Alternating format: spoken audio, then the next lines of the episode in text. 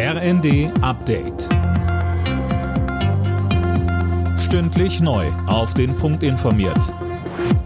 Ich bin Anna Löwer. Guten Abend. Die Welt trauert um Queen Elizabeth II.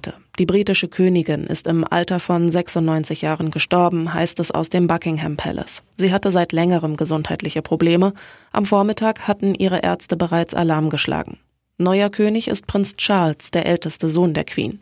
Er und die anderen Kinder der Königin waren heute nach Schottland gereist, um an der Seite ihrer Mutter zu sein.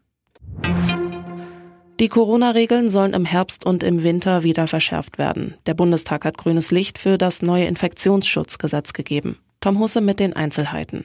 In Bus und Bahn soll künftig bundesweit eine FFP2-Maske getragen werden. Gleiches gilt auch für Arztpraxen, Krankenhäuser und Pflegeheime. In Flugzeugen entfällt die Regelung. Falls die Infektionszahlen wieder steigen, sollen die Länder darüber hinaus noch weitere Schutzmaßnahmen anordnen können. Gesundheitsminister Lauterbach sagte, wir werden die Lage im Herbst im Griff haben.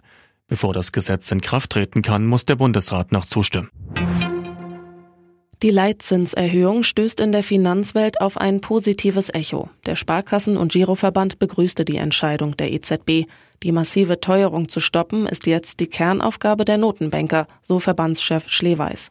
Er forderte weitere Zinsanhebungen, damit die Menschen der EZB und ihrem Versprechen stabiler Preise auch weiter glauben können. Auch der Verband der Volksbanken und Raiffeisenbanken hält weitere Zinserhöhungen für notwendig, um den Kaufkraftverlust zu stoppen.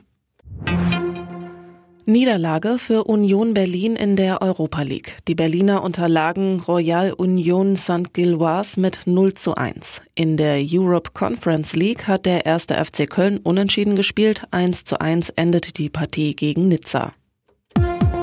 Alle Nachrichten auf rnd.de